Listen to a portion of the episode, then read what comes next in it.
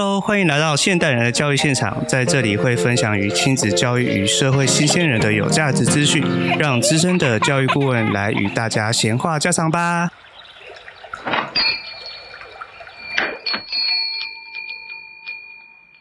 Hello，欢迎来到现代人的教育现场。相信大家都听过近期蛮红的一部韩剧，叫《黑暗荣耀》吧，超多人在推荐要看的。那我就是大概看了一下里面的故事，我觉得诶，真的还蛮精彩的。那这部为什么会受到这么广大的共鸣呢？其实就是它就在讲一些霸凌的议题。从一个被霸凌者，后来他怎么样去伸张他自己的正义，甚至他里面谈到非常多所谓的权力斗争的这些问题跟人性的部分。其实刚好我们今天这一集呢，也是想跟大家分享关于霸凌相关的议题。霸凌这件事情，我们应该要如何看待？怎么样协助小朋友去面对霸凌的问题？那我们所谈到霸凌的话题呢，它是一个非常广的话题，它有很多的层面我们可以去探究。那在这一个主题的 podcast 当中呢，我会分两集的时间去分享一些认识霸凌啊，然后我们怎么看待霸凌、跟面对霸凌、跟处理霸凌这几个角度的内容。因为在霸凌的环境当中，有的时候不一定是你的孩子被霸凌，有的时候可能你的孩子是霸凌别人的人。在实际霸凌的现场，有很大一部分的孩子是旁观者，看到这件事情，但他不知道该怎么去帮助跟协助这件事情。那这个议题对于很多的家长有蛮需要去理解、预先思考的一个议题。所以今天亲爱的教育现场就想跟大家分享跟聊聊这个部分，我们家长可以做些什么呢？那首先，我想跟大家聊聊霸凌行为的一些基本概念。我们在谈霸凌行为这件事情啊，对于普罗大众的想法是，哇，这是一个非常不 OK 的事情啊。但是霸凌这个概念，从学者的看法会有不同的切入的思维跟逻辑。因为霸凌这件事情，虽然大家都知道是不好的，但是霸凌背后真正的意义是，往往我们可以谈到整个社会的运作。或者一些人与人在相处上面，他可以怎么去学会生存这件事情。所以，对于霸凌的议题，当然大家都觉得说啊，这件事情是很严重，我们一定要杜绝霸凌这件事情。但是如果以社会学来看的话，霸凌这个概念是一直都会是存在的，因为人性的关系，有很多的权利上面的议题，或者心理上面层面的议题，要去杜绝是件非常困难的事情。甚至我们也可以说，霸凌是在社会当中是一个普遍会发生的事情。比如果以家长的角度来讲，我们应该要怎么样去深思考，去让孩子在看到或者面对这样子的情境的时候，可以怎么做？甚至我们家长可以给孩子什么样的协助？那我回到刚刚我们提到的，其实霸凌是一种人际关系的问题。但是为什么很多时候在霸凌的情况下，小孩是不希望大人进来做协助的呢？因为小孩很常看到或者听到、感受到大人如果介入的话，很可能会把事情弄得更复杂、更严重。也有可能，对于孩子的心理来讲，是如果大人介入的话，会没面子。就像我们看到有一些青少年会觉得：“哎呀，你不要过来参一咖啦！”啊，我跟我朋友在聊天，我跟我朋友在相处。但因为这跟我们青少年时期的反应也会有关联性的。但是这样子的话，我们就不介入吗？其实家长还有很多事情去可以让这件事情做更好的改善的。我们看到霸凌的途径，现阶段我们的社会啊，因为从三 C 产品的普及化，产生更多更多的霸凌的形式，就像说谣言的散布啊，现在我们看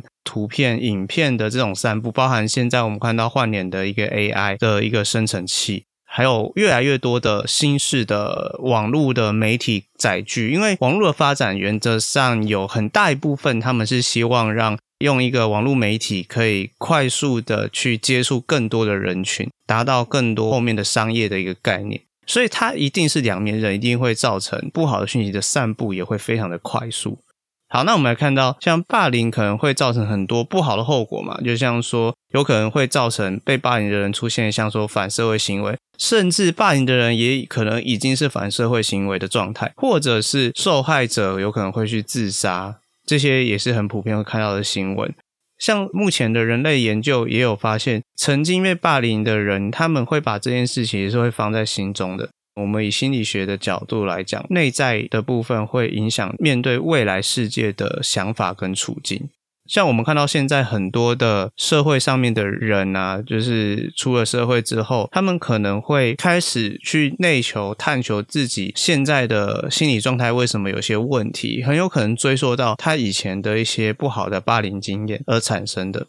霸凌的产生，普遍来讲会让人有一些不好的状态或不好的成长的影响。但是刚刚我们提到的，对学者来讲，它其实是会让我们学会很多社会上面互动的技能，然后也会让我们培养像说耐挫力跟忍受能力。但是我们讲的就是过而不及嘛，就像有些家长可能逼孩子逼得很紧，逼久了其实也会出问题。会有家长就说：“哎呀，我对我的孩子这么的用心，这么的要求他，就是为了他以后有耐挫力、挫折容忍力，种种的这些想法。但是，如果我们以更广的角度来看，其实某个程度来讲是上对下的一种霸凌的状态。哈，我们回到社会上面的霸凌，其实你就会发现，一部分的霸凌是针对我们人的视角，会产生我们不自觉的霸凌行为。”就如同我们出了社会之后，我们是不是也有可能会面对有些比较资深的同事啊，或者有些主管，或者社经地位比你高的人，他会有一些行为会让你感觉到你是受到一些压榨跟霸凌的一种感受。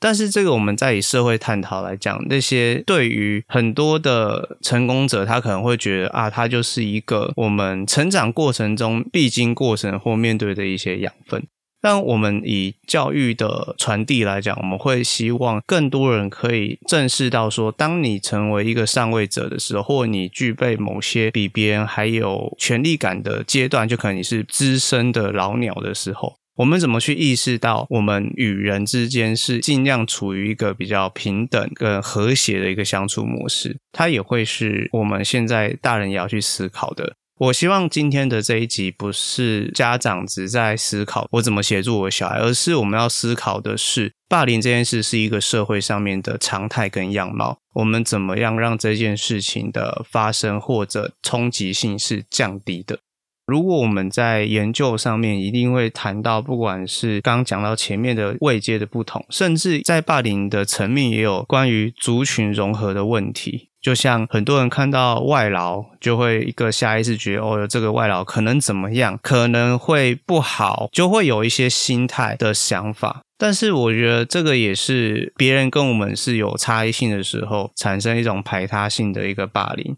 甚至这个状态也会出现在信仰上面。那像对我来讲，我是没有一个一定是什么样信仰的人。但是我觉得信仰这件事情，只要他是做一个好事情啊，劝人向善的信仰，我觉得都是值得被尊重的。像我们看到社会模式情况下的这些霸凌啊，男性跟女性的霸凌模式也会不一样。我们常见，如果男性被霸凌，通常是被肢体霸凌或者被恐吓的那种霸凌比较多。但是如果是女性的话，她比较会是被一些言语啊，或者一些社会性的欺凌。会是对女性来讲比较容易遇到的。那这其实跟男性、女性的一个社会定义跟框架会有关联性。像如果一个习惯霸凌别人的一个男性，他霸凌的对象可以是男性，也可以是女性。但是以女性霸凌者来讲，通常他霸凌的对象是女性。这个研究也很有趣。那为什么会有这样的差异呢？因为它跟我们讲到的权力的基础关系的形态会有关联哦。为了争取更多的地位跟权力，所以通常男性使用的手段是动手或者用一些行动去欺毁他人。但是对于女生来讲的话，他们会霸凌别人是一些归属的问题。这些问题主要的因素就会用在区分说你我这件事情。所以你就会发现哦，男生的动手动脚的状态会比较多。对于女性来说，很多女性就有那种小圈圈、小圈圈，因为在女性的一些权力的基础建构来讲啊，她们会需要有她自己的巩固的地位跟小圈子，所以她会用区分你我的方式去孤立另外一个女性，就是哦，你不要来我这个圈子，你对我们来讲是异类，相关的方式去欺凌她。像我举个例子，就像我们看的那个《后宫甄嬛传》那些宫斗剧。你就会很清楚看到说，女性她们对于说分你我的做法，其实是非常明显的。我们在生活上面很常看见这样子的一个例子。那这些研究可以知道说，性别上面的采取的策略，就跟我们社会对于性别的期待是有关联的。我们以最常见的霸凌的种类来讲，会有像说刚刚提到的，像关系霸凌、网络霸凌跟性霸凌这个部分。我们来提一下霸凌的定义好了。霸凌的定义其实就是一种很有意图的、重复性的去对一个人或者一个团体去施加虐待或者一些威胁啊、歧视或者排斥的这样子的行为。它其实会造成对方可能会有精神上或身体上的一些压迫。像我之前就有听到有些人会提说啊，可能他们的团体想法跟别人不一样，那别人就会开始做这样子的一个欺毁的行为。就像有些人可能对于同性恋是不认同的，那他可能就会开始用很多的名义去宣导说，哦，同性恋怎样怎样不好。但是对我来讲，我觉得别人的观点跟你不同，但他又没有侵犯到你的时候，如果是有意图的去做这件事情，在我看来，他是偏向有霸凌的一个倾向的。所以这就是为什么你看到社会上面其实有很多的，不管是团体或者观点不同的人在做很多的对立。因为大家在做这件事情的时候，很常是因为心里面的某些东西被影响或被侵犯的时候，就开始去做出了这些行为跟举动。但这些举动跟行为，我们如果很客观的去看来讲，很多时候它并不是这么的必要，因为它并没有真正构成一个你需要去强制去处理别人的一个状态。但是我们回到学校的霸凌状况来讲，也常常会这样子啊，我们就会看到有些小朋友他可能只是一个妆发跟人家不一样，或者他可能只是讲话比较娘一点，只是他的天生有些东西跟人家不一样。就像我之前有一个同学，他天生头发是金色的，他没有染过头发，但是有些小孩不懂事啊，就会霸凌他。但是有些小孩就觉得说啊，那你的头发好漂亮哦。所以你会发现，你看到的一个观点，在于你心态的转换之后，就会产生不同的相处模式。那我们来看霸凌事件当中，会有五个很重要的角色：一个是霸凌者，一个是受害者，再来就是维护受害者的人，或者协助霸凌的人，就像可能在旁边叫嚣啊，在旁边鼓励跟叫好的那种人，或旁观者。在心理学的角度来讲，这五个角色其实都会因为霸凌事件而受到不同程度跟层面的心理的影响。我其实在这边我想要提出的点是，很多人会觉得霸凌者就该死或者什么，但其实很多时候他们也是心里面有很多是需要我们看见、去协助、去帮忙的。那我们来提到霸凌行为的原因哦。为什么会有人会想要去做霸凌这个行为？其实它会有很多综合因素，但是我们最普遍整理出来的就是三个重点。第一个就是它会有遗传的原因，因为我们讲到荷尔蒙跟发育的状态，跟我们大脑神经的发展，它其实也会影响到这个人他成长之后会不会容易成为霸凌者这件事情。就像有些人他们会不自觉的会有霸凌别人的行为，但是在实际的研究跟观察上面发现。这些会霸凌别人的人，有一部分的人他是有一些过动儿的一个基因因子在他的这个特质里面，但是他并不自觉他有过动儿的倾向，因为我们都知道那过动儿啊，或者心理上面的状态，它其实是有个光谱嘛，趋向于哪边，但他有的时候并不是那么明显会让人家发现的。第二个就是这样环境的因素，就包含社会化啊，我们的霸凌行为其实是刚刚讲到的人际的互动嘛。这些人际的互动会从哪里来？我们看到我们社会上面相处的同事，我们长大我们交的朋友，包含我们在学校的同学，大家的相处模式其实有很大一部分都是家庭中的一些管教方式影响出来的嘛，家里的环境。所以家中如果有一些不适当的管教跟教育方式，或者父母他们是缺乏对于孩子的行为去做适当调整的能力的话，那就很有可能会造成这个孩子是霸凌别人的一个霸凌者。第三个原因是个人因素，像我刚刚讲到的，霸凌者他也是需要被帮助的人，因为很多的霸凌者他是一个不快乐的人。就像我们回到刚刚讲的环境因素来讲，家庭中的不恰当的管教也会影响到这个小孩是不是成为霸凌者。所以，我们从另外一个层面来看的话，一个孩子，他如果心里面的受到管教是有状况的，那他很有可能会去用霸凌的行为去弥补他自己心中的一些发展上面的空缺跟问题。所以，为什么霸凌者也是不快的人？其实这就是我们看到的，他们很有可能是因为他缺乏某些他心理层面、心理健康需要的东西。就像说，有些人他会觉得可能需要被尊敬，他也可能是想要享受特权，有可能他是物质上面的回馈，所以他会产生这些霸凌的状态。那我们来讲一下哦，霸凌行为跟家庭之间的关系。家庭功能欠缺的话，就像我们讲到的，缺乏家规啊，那甚至有些家长，我真的看过的家长，就是会鼓励小孩有一些侵犯的行为。但很多人讲说，怎么会有人做这件事情？大家可以思考一下，周围有没有人会跟小孩说：“哎呀，别人弄你就弄回去呀”，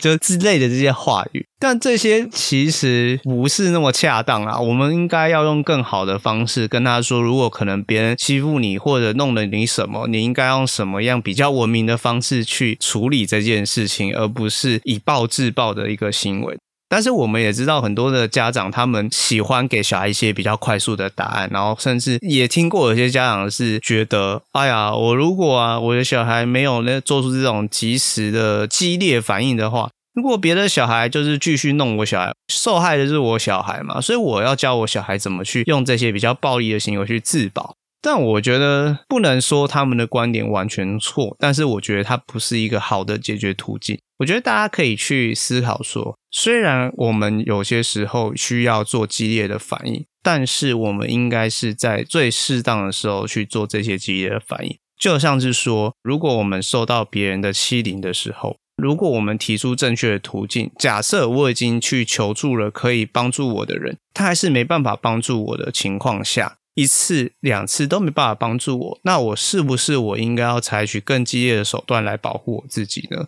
或者是说，如果对方的欺负我的手段是已经到我有人身安全的一个阶段了，那我是不是应该要采取更恰当的激烈的手段去保护自己？就像我们看到法律当中所谓的正当防卫嘛，所以它其实是某方面来讲是容许我们去做激烈的反应去对付欺负我们的人。但是它并不应该成为我们教育孩子的反应上面的常态，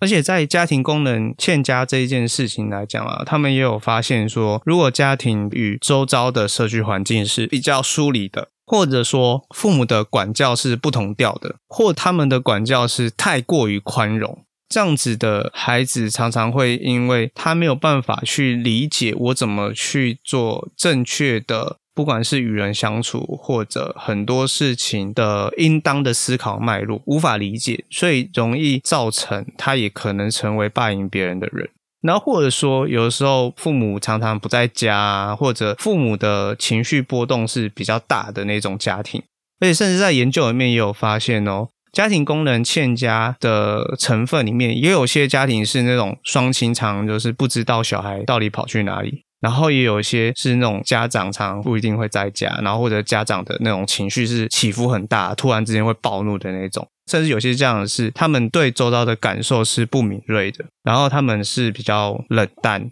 甚至会忽视、会虐待孩子的那种家长，他们其实会容易造成孩子成为霸凌者的一个状态，而且也越来越多的研究发现，如果家里面亲子互动会以 3C 为主来做娱乐的话，那这个孩子成为霸凌者的几率也会大幅的提高，然后或者说在家庭的功能性来讲，还有就是氛围不好，让很多家长会吵架啊、冷战啊、婚姻常常冲突的那种，然后或者说他们的家庭其实是不温暖的，他们没有凝聚力，就有些家庭是那种外面看起来很好，但其实他们私底下外人离开之后，他们是超级没有凝聚力的。这样子的家庭是很有可能造成一个叫小孩学习社会互动上面会产生很多的僵硬，也会造成更多霸凌的可能性。然后像也有刚刚我们提到，就是过度宽容的那种家长，就是他们可能会过度的保护他们的孩子。我们看到很多太骄纵的啊，或者这种也是有可能会产生霸凌。我们看到那个《黑暗荣耀》里面的那个 霸凌魔王，其实就是这样嘛。太骄纵了，觉得自己呃家里面可以帮他只手遮天啊这些的，那像霸凌者的家庭，如果过于干涉的话，保护太多，就是刚刚我们提的《黑暗荣耀》的霸凌别人的那个女生。但是家庭关系不佳这件事情呢，还有一个研究，他有提到说，如果是受害的人，通常是因为他们的家庭的功能是过度的纠结。就是他们的关系太过度紧密，就是这个绑那个，那个绑这个，这个不行，这个不行，然后就是绑在一起，就是啊，你们在家里面的相处就是一定要管得很严啊，你一定要出门哦，你去哪里，去哪间店啊，什么都一定要报上来。那种就是关系太紧密了，你就是让孩子相处的过程中是没有灵活的空间跟足够空间去跟其他的人去做正确跟健康的发展，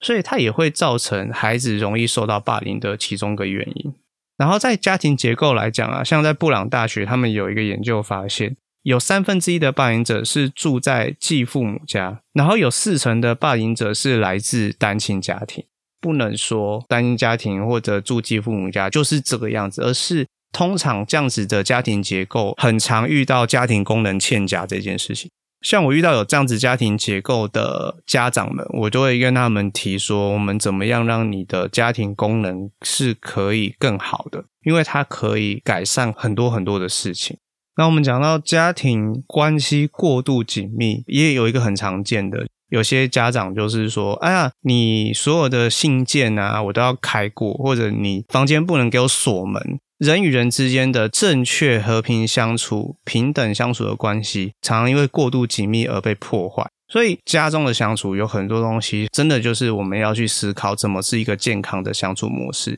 我们刚刚回到最前面讲到，霸凌其实就是一个社会上面的互动会产生的。”孩子必须要学会他怎么样去在这个社会上与其他家庭的人去做好的相处，所以小孩在成长过程中，家庭给予他的社会相处技能就会非常的重要，而不是人家觉得说我在家里把你管得死死的，你以后出去就可以成为一个很好的人。这个反而是在传统教育思维里面是一个非常矛盾的事情。你把他管得死死的，不见得他会成为一个很好的人。那有的时候你会觉得说，是不是我没有管他这么多，他才出了问题？其实并不是的，有时候反而是你没管他这么多，出了问题。你要看到的是，你在教育的时候，你协助孩子或者你跟孩子相处的角度有欠缺了什么，而不是归咎于我管了孩子太少或者怎样怎样而产生的这些问题。所以，我们讲，不管是管教或者你的社会相处，你必须要有一个好的进退应对。就像讲的，你也不能完全不管他，你也不能管得太严。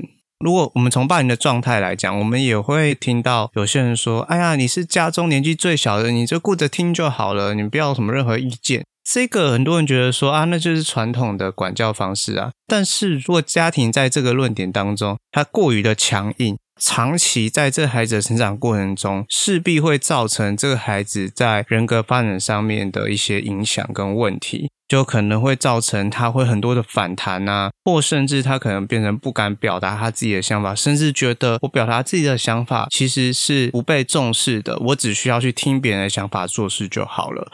甚至有可能你跟你家人分享你可能想要去做什么样的改变啊，或者做什么你想要做的事情，你有兴趣的事情。在有些家庭里面，他不认同你做这件事，他可能会用整个家族的力量去霸凌你。很多人觉得那不叫霸凌，但是如果以社会角度来讲，它其实是某一种霸凌，就是你必须要服从我去做一些我觉得适合的事情，而不是你去遵照你自己的意志去做事情。那要符合这些人的期待，甚至我们刚刚讲到，哦，可能是年纪最小，但也有可能是家中可能年纪最长的长子长女。他们也有可能会面对了很多的期待，就像说，可能觉得你是姐姐就应该有姐姐的样子，你是哥哥就应该有哥哥的样子。但这些我们看到儿童的成长过程中，它也会影响到一个人的发展，因为它跟我们所定义的霸凌，呃，有人觉得它是不一样的东西，但是它在人格的影响上面，跟社会学习上面，它也会是很多是相关联跟相通的一些影响路径哦。那我希望大家也可以认真的去思考，我们在家里面可以怎么去调整我们的家庭教育的结构跟互动模式，有什么东西是应该要去做一些基本要求的，有什么东西其实是我们有太多的传统的教育框架，而让我们在面对孩子教育相处的时候，产生不灵活的一些互动模式。但这些模模式如果是一个长期的隐忧，